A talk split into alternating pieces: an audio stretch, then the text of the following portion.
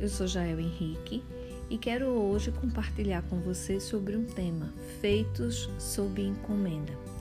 Sim, você e eu fomos feitos sob uma encomenda, uma encomenda do próprio Deus, do próprio Criador.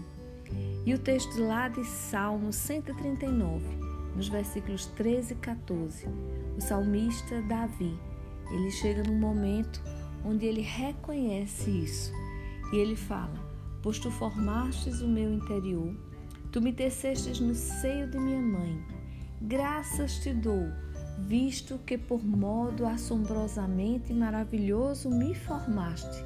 As tuas obras são admiráveis e a minha alma o sabe muito bem.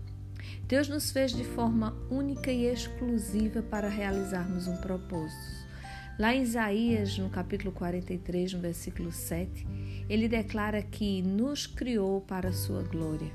No versículo 21, ele ainda diz que somos um povo que ele formou para ele mesmo, a fim de que proclamássemos o louvor da sua glória. Você é um plano original de Deus, antes de ser ou não plano dos seus pais. Pense nisso. O projeto da sua vida veio antes do projeto de concepção dos seus pais. Jeremias 1:5, Deus fala: Antes que eu te formasse no ventre materno, eu te conheci, e antes que saísses da madre, te consagrei e te constituí profetas às nações. Muitas vezes nós precisamos entender isso. E isso é libertador na nossa vida. Quando pensamos que talvez o nosso pai, a nossa mãe não nos desejou, talvez é, nem estavam pensando em que viéssemos naquela hora, nem tinham planos para isso, mas o Senhor, na sua infinita sabedoria e onisciência e onipotência, já estava nos preparando para o louvor da sua glória.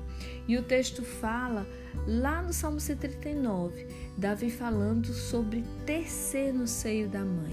E o verbo tecer traz a ideia de entrelaçar metodicamente, organizadamente. E naquele período onde não existia a indústria têxtil e as coisas eram feitas à mão e sob encomenda, Talvez era a melhor forma de pensarmos nessa concepção maravilhosa de uma obra de arte, onde é encomendada e é feita detalhadamente. O salmista vivia nessa época, onde se sabia o que significava bem o trabalho de um artesão, com fios naturais entrelaçados um a um. A forma como Deus nos formou no ventre da nossa mãe é algo tão especial, tão maravilhosamente calculado, que se transforma numa explosão do louvor a Deus. Esse foi um pensamento de Calvino acerca da concepção da minha vida e da sua vida. Nós somos uma composição de 60 trilhões de células vivas e em cada uma delas 1,70m de fita de DNA, onde estão gravados os registros de todos os nossos dados genéticos. É interessante quando estudamos embriologia e vemos que na quarta semana de gestação já se formaram pelo menos três camadas de célula que vão dar origem a tecidos, a órgãos e tudo está crescendo de forma muito bem alinhada e comprometida. O tubo neural dando origem à coluna e ao cérebro, e essas camadas de células se diferenciando em ossos, órgãos da pele, olhos e boca. Nós somos realmente uma obra especial.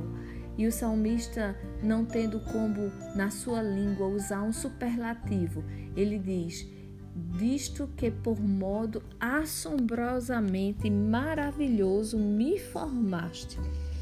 As tuas obras são admiráveis e a minha alma o sabe muito bem.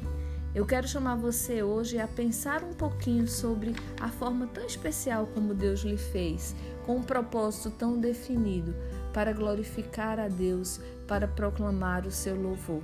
Talvez hoje você está pensando que você não é essa coisa tão especial, essa pessoa tão especial, mas Deus ele quer falar com você o quanto você foi e continua sendo um projeto de Deus e um projeto que já deu certo. Sabe por que deu certo? Porque às vezes, durante a nossa jornada, durante a nossa trajetória, nós entramos em algumas situações que porventura saem diferente daquilo que gostaríamos que acontecesse.